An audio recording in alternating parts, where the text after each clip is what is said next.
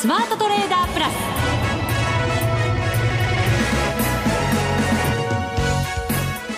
全国のリスナーの皆さんこんにちは。内田まさです。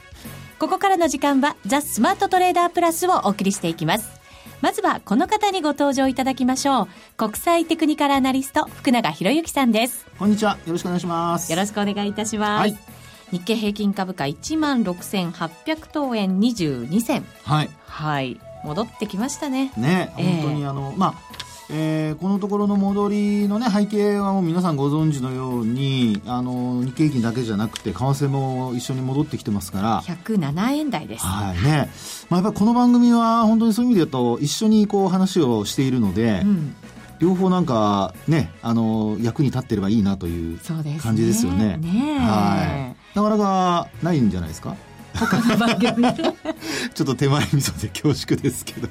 まあ、株見るのには為替欠かせないし、はい、為替見るには株も欠かせないしってところではね。はい。でした。丁寧に説明してますからね、はい、そこに福永さんのテクニカル分析付きですから。内田さんにそんなフォローされちゃった。どうしよう。ないです、ね、でも初心者の方にも分かりやすくお伝えしてますので、はい、そういう意味では需要あるんじゃないでしょうか なんか内田さん仲間としてはどうもあののめり込んできてませんね。今日はあの半歩引いた身構え方じゃないですか。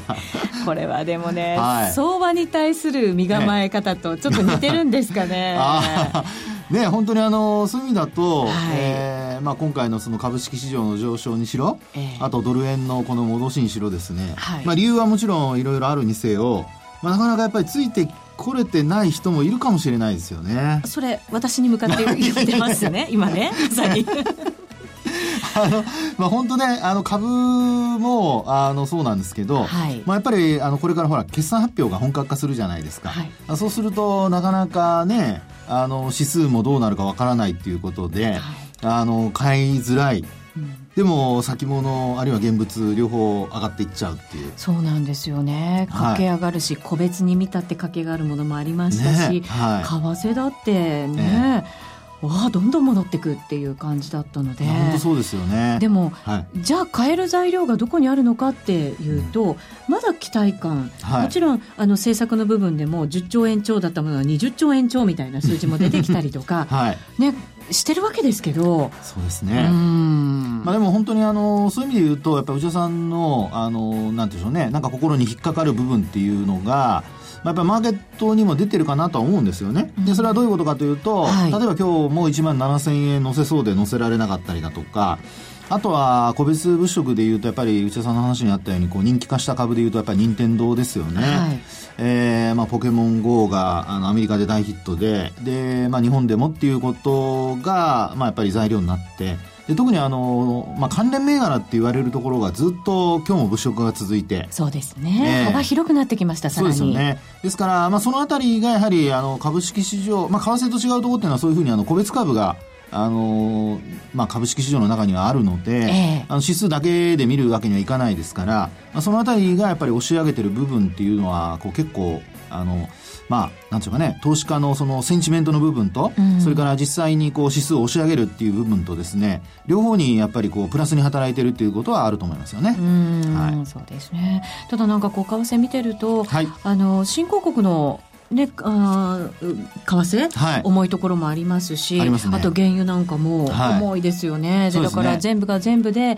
よし、リスク取ってこうっていう感じじゃないっていうのもね、やっぱり考えておかなきゃいけないのかなと思いながら。そうですよね、商品価格、金なんかもやっぱりこう上値重たいですしね。そうなんですよね。はいただまあ慎重になりすぎて、ここ取れてないっていうね。で、ここからさらにじゃあどう動くのって言ったら、乗っていかなきゃいけない相場でね、あるかもしれない、ね、乗り遅れるとダメだし、えー、あの終わったところで乗っかるっていうのは一番最悪のパターンなので、そね、そこをね、ちょっとこれからどう考えていくのかっていうのはすごく重要なポイントになりますね。はい。はい、その上で福永さんにしっかり分析していただくのと。役に立つかな？役に立ちます。あとは友谷さんにも今日はお越しいただいて、はい、ここからじゃあどういう取引をしていくのかっていうところの見通し、えー、しっかりとお話を伺っていきたいと思いますので、はい、ぜひ皆さん参考になさってください。それでは番組進めていきましょう。この番組はマネックス証券の提供でお送りします。スマートトレーダー計画。よーいドン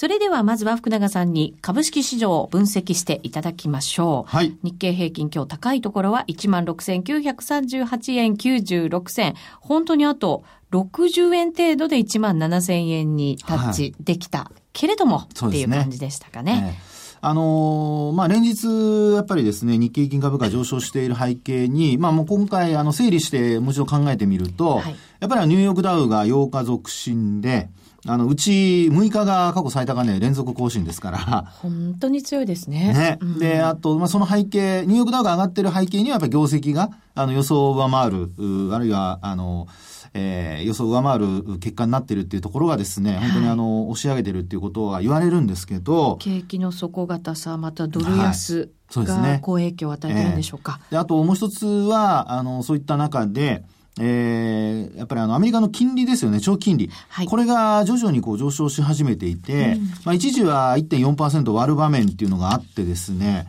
えー、本当にあの、ちょっとこう、心配されましたけども、はい、まあ、その後1.5%台まで、えー、1.5%の後半ぐらいですかね。そうですね。昨日が1.580%。はい。はいまあ、そこまで戻ってきているっていう状況ですので、まあ、上昇してきているって中ですから、まあ、アメリカの方は、まあ、債券売りの株買いっていうんでしょうかね。うん、まあ、そういう流れで、えー、景気の回復期待がこう高まっていると。はい、で、さらには、その利上げも、まあ、今月はないと見られてはいるもののですね、えー、年内の利上げ観測というのはもう一回また引き戻されてる感じですから、うん、まあ、本当マーケット現金ですけどね、はい、あっち行ったりこっち行ったりで、はい。えー、まあそういったことが背景にあるのと、まあそれに関連して、今度はあの、アメリカの金利が上がればやっぱりドルも強含むっていうことで、うん、えー、上昇してきてるんですけども、まあそのきっかけになったのが、まあ日本では言われているのはやっぱり日銀の金融政策決定会合がありますけども、はい、29日ですかね、最終日は。そうですね。はい。で、その中であの、まあ、あなんていうんですかね、あの、今言われているそのヘリコプターマネーですかね、うん、ヘリマネー。実際にあの本当にやるのかどうかは別として、えー、まあそういった話がこう、まあ期待として出てきていたり、それから、はい、全体の戻りが、そのバーナンキさんが来て、えー、安倍さんと会談を行ったとか、はい、その前後ぐらいからでしたからね。そうですよね。で、それに加えて、まあ、あの、今週に入ってこうよく出てきているのは、まあよくというか、まあ昨日今日なんかで言われているのはもうあの、えー、経済対策が10兆円から20兆円に膨れ上がってですね、はい、もう、あの、今日なんかを見てると、新高値銘柄の中にですね、あの、建設株がもう目白押しという感じですもんね。はい。なので、まあ、そう考えると、やはり、あの、株式市場は指数も上がってるんですけど、まあ、中で、えー、個別株、その経済対策関連で上がってるものと、あとそれから、任天堂のように、あの、本当にその個別企業の、まあ、あ材料で上がっているものと、まあ、そういったものが、あの、マーケットの中ではしっかりこう育ってきているっていうことは言えるとは思うんですけどね。はい。なので、まあ、そのあたりが、あの、株式市場の上昇の背景ということなんですが、はい。あの、一方で、やっぱりあの、為替がやっぱり円高に触れてるっていうところ、あ、ごめんなさい、円安にね、触れてきてるっていうところは、これは、あの、指数の押し上げっていうところで言うと、あの、やっぱり一番、なんていうかね、えー、リード役になっている部分だと思いますので。企業業績にね、与える影響がやっぱり軽くなってきますもんね。はい、そうですよね。はい。あと、あの、安川電機であるとか、それからその前のあの、ストップ高した、あの、ファーストリテイリングだとか、はい。このあたりが、この今の決算発表の反応を見る限り、まあもちろん少ないので、一概には言えない部分はありますけど、うん、あの、意外と現役でもですね、えー、買われてしまうという、買われて上がるっていうね、まあ、あの時なんてあの、ファーストリテイリングももちろん、あの、通期は下方修正したんですけど、はい、まあ、直近足元の第三四半期、あの、12月決算なので、ええー、まあ、一番、あの、直近のところが、あの、良かったということでですね、えー、回復基調だということで、まあ、買われたみたいな、もう悪材悪材料出尽くし、うん、そのパターンにちょっとなってきているっていうところがですね、えー、こう、マーケットの安心感にもつながっていると。はい、ですから、ちょっとこう、まあ今の状況が続けばですけど、まあ決算発表の中身とその反応ですね。これは続けばですけど、あの、なんとなくこうマーケットが大崩れするっていうのは、ちょっと今のところはこう後退しているのかなというね。うん。確かにこう、秋に何かあるんじゃないかとか よくね、見られていて、はい、皆さん警戒もされてたと思うんですけど、ね、はい、そういう懸念がちょっと和らぎました？うん、今のところはそんな雰囲気になりつつありますよね。っていうかもう、あの、ここまで株価が上がってくると、えー、1000円下がっても1万5000円台の、あの、後半ですから 要はですね、やっぱりあの、水準が切り上がってくると、はい、あの、本当に値幅が伴う下落が起こってもですよ、結果的にやっぱりよく下駄を履くとか言いますけど、その、のりしろができてる分ですね、あの、売り圧力もそれなりに強くないといけなくなるわけですよ。ああ、なるほど、パワーが必要なんですね。そうそう。売るのにもエネルギーが必要になってきますから、うん、そのためにはやっぱり相当な悪材料が必要になってくるってことかとは思うんですよね。ただ、そのかといって、そのままどんどん上がっていくかっていうのは、これはまた別の話なので、えー、えー、そういう意味ではやはり、あの、戻りの、この、まあ今のこの状況がですね、えー、深押ししなければ、基本的にはまあじわじわこう上昇してはちょっと落とすっていうような、うん、そういう状況が続く可能性がこう高まっているのと、あとは決算発表がどうなるかですよね。はい。はい。で、あともう一つは、為替で言うと、あのー、まあ、アメリカの長期金利がこれだけ少しずつこう上昇してくる流れになってくるとですよ。はい。あの、さっきお話したように利上げの期待も高まるわけですから、はい。あとはもう、あの、アメリカ以外の国がどんなことをやるかですよね。うん、ってなると、あの、イギリスは、BOE は、あの、金利そのまま据え置きでしたよね。そうでした。ね、あの、カニさん口では。ね、言ったのに。言ったのに。予想でもみんな引き下げる予想してたのに。してたのに。大概ね。あれはね、ポンド売った人はちょっとショックだったかもしれないですけどね。そうですね。えー、まあでもそこまでポンドこう売り込まれてた部分もありますから、はい、ああいうのがあるとね、パンとこうまた戻しやすかったりもね、しますよね。で、あとは、あの、まあ、ユーロ圏ということで言うと、はい、今日今晩ですよね、ECB の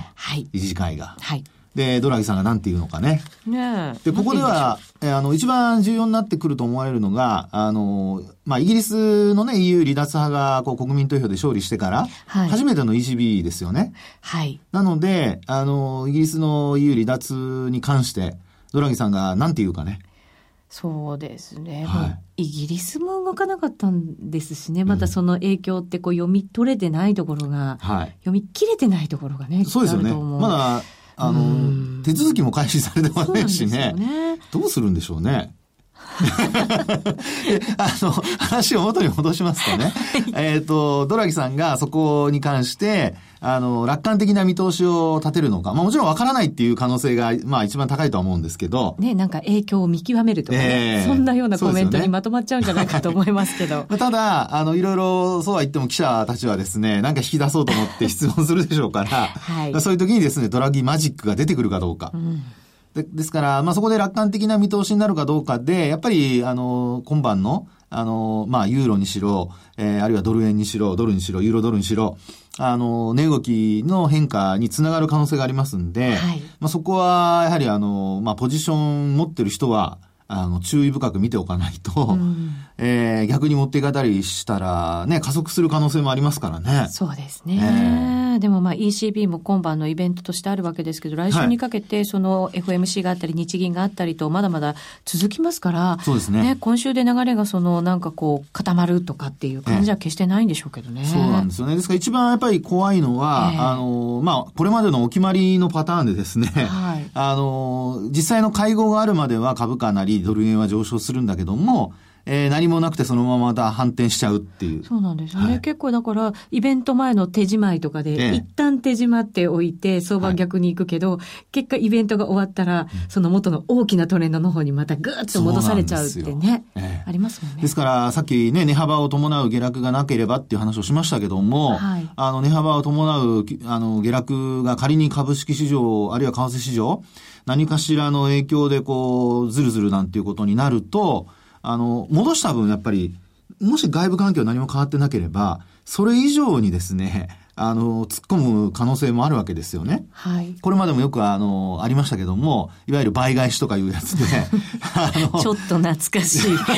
い。いい方の倍返しはいいんですけどね、下がった分倍に上がるぐらいはいいんですけど、はい、上がった分倍に下がるってことになるとね、ちょっと深い谷になっちゃいますから、そのあたりはやっぱりちょっと注意してほしいなと思いますね。今のところはまだそういう気配は見えないんですけどね。えー、福永さんは、はい、そのもう、ちょっと先の話になっちゃうんですけど、はい、そういうこうイベントなんか終わった後、どっちの方向に向かうんじゃないかというふうな、ええまあ、そういうのは勝手な思惑は持たないと思うんですけど。いや、僕は個人的には思いますよ。僕は個人的には今レンジ相場だと思ってますから。ああ、上に行き下にそうです、そうです。レンジ相場で。結構幅広いレンジそうそう、すごく幅広いレンジだと思ってます。株も為替も。株も為替も。なので、うん、えー、そこから雲が晴れれば、はい、まあ、あの、まあ、これまでのトレンドに戻っていくんではないかなと思ってるので。これまでのトレンドそれは上向きですよ、上向きね。上昇トレンドね。株は、為替も。為替も。ですからそこに戻れるかどうかが、やっぱり7月、8月、4月下旬から8月にかけて、重要な、あの、まあ、時期に差し掛かると思いますから、はい、まあ、そこで、あの、前もお話してましたように、エリオット波動の延長とかがなければ、一番いいなというところにはなりますけどね。うん、あとは雲が晴れれば。雲。雲雲って一目じゃないですよ。してます、してます。懸念材料的な雲ですよね。さすが内田さん。今の懸念材料と、ズバリ言うと、今の懸念材料ですか、はい、これやっぱりあの、金融政策で何もあの、出ないってことと、あとはやっぱりもう一つあの、やっぱりドイツだとか、あの、銀行の不良債権の問題ですよね。そうですよね。こう相場が戻ってくると、はい、ちょっとうっかり忘れ気味になってくるじゃないですか。でもそこ何もね、変わってませんから、あ、今晩のドラギさんそういう話もね、そうなんですよ。ね、聞いとかないといけませんね。記者だったら 聞いときたいですけどね。本当ね。ですからセーフティーネット的なね、何かあってもっていう話をするのかとか。まあね、その辺はちょっとね、聞きたいですね。逆でも逆にね、それしちゃうと、なんかあるのかって勘ぐられる可能性もあるので、うん、まあ本当に聞き方と喋り方は気をつけませんとね。本当そうですね。はい、そういうこう、今見えなくしちゃってる雲みたいなものもね、しっかり把握しておかなきゃいけませんね。はい、まだ、あの、ちょっと残ってるってことは頭に入れといた方がいいと思います。わかりました、はい。ありがとうございました。はい、以上、スマートトレーダー計画、用意ドンでした。初心者から上級者まで、FX ならマネック証券の FX プラス。現在、FX のサービスを提供している会社は世の中にたくさんあります。そんな中、マネック証券の FX 口座数が増加しています。マネック証券の FX プラスには選ばれる理由があります。最低取引単位は1000通貨単位だから、少額でもお取引が可能です。リスクが心配な初心者の方でも始めやすい。また、米ドル円やユーロ円などの主要通貨から、高金利通貨の5ドル円や南アフリカランドまで豊富な13種類の通貨ペアを取り扱っています。さらに、直感的で使いやすい取引ツールをご用意。スマホでもパソコンでも、時間や場所を問わず手軽にお取引できます。もちろん、為替取引に役立つ投資情報も積極的に提供中。今なら、新規講座開設キャンペーンを実施中。講座解説のお申し込みは、パソコンやスマートフォンからマネックス証券で検索。まずは、FX プラスの使い勝手を堪能してみてください。今すぐお申し込みを。当社の講座解説、維持費は無料です。講座解説に際しては審査があります。FX は予託した証拠金額より多額の取引を行うことができるレバレッジ取引であり、取引対象である通貨の価格や金利の変動により、予託した証拠金額を上回る損失が生じる恐れがあります。お取引の前には必ず、契約締結前交付書面の内容を十分お読みになり、リスク、手数料などをご確認ください。マネックス証券株式会社、金融商品取引業者、関東財務局長、金賞第165号。スマートトレーダープラス今週のハイライト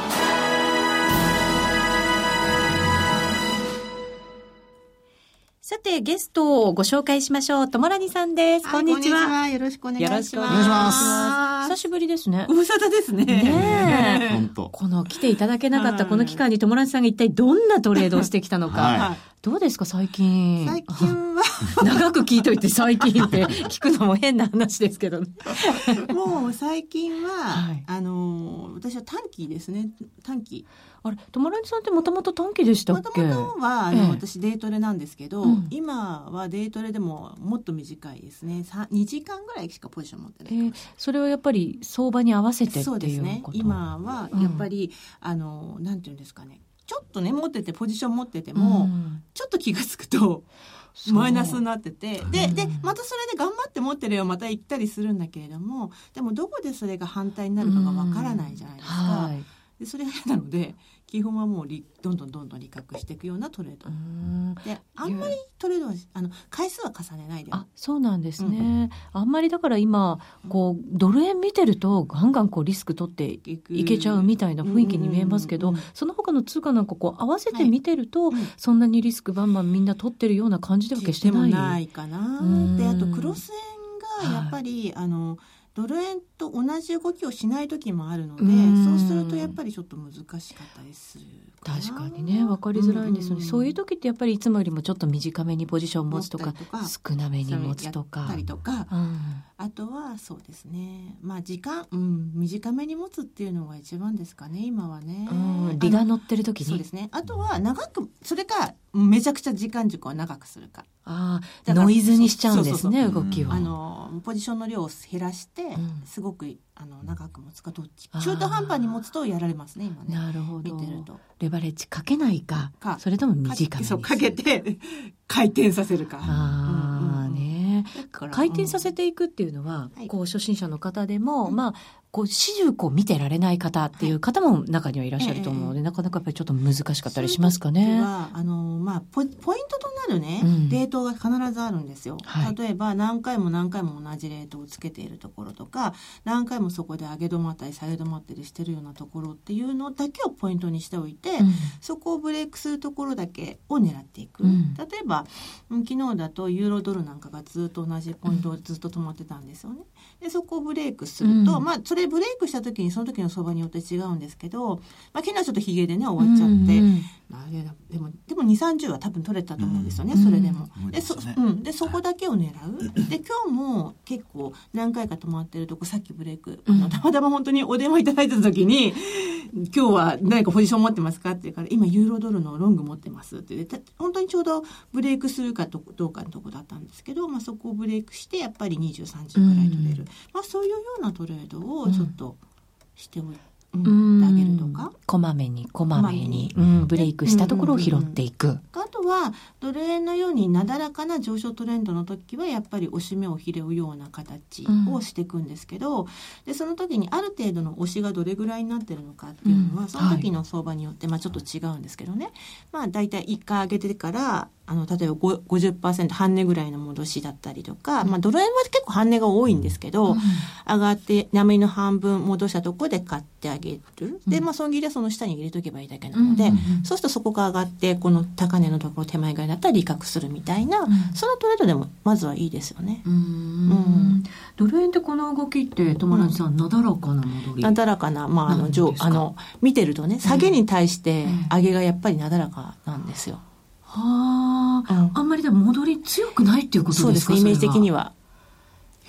ここの一点だけ見ちゃうとすごい強そうに見えて、はい、で確かにじゃあ今ロングですかショートですかって言われれば私はロングポジションを取るんですけど決して売るべき時ではない。うん、もうちょっとあのポジあのなんていうのかな。まあ売れる場面はいくつかあるんですけど、はい、でもその売ったとしても長く持てる相場じゃないですよね、うん、要するに上昇のトレンドの中のなんかこう、うん、なんていう調整の一部でしかないいいんですよね。で多分さっきちょっと朝から見てると少し下げ始めてきていて、はい、でこのままちょっとまあ少し下下がるのかななんて思ってたらまたさっきねちょっとね、うん、あのサポートされて少し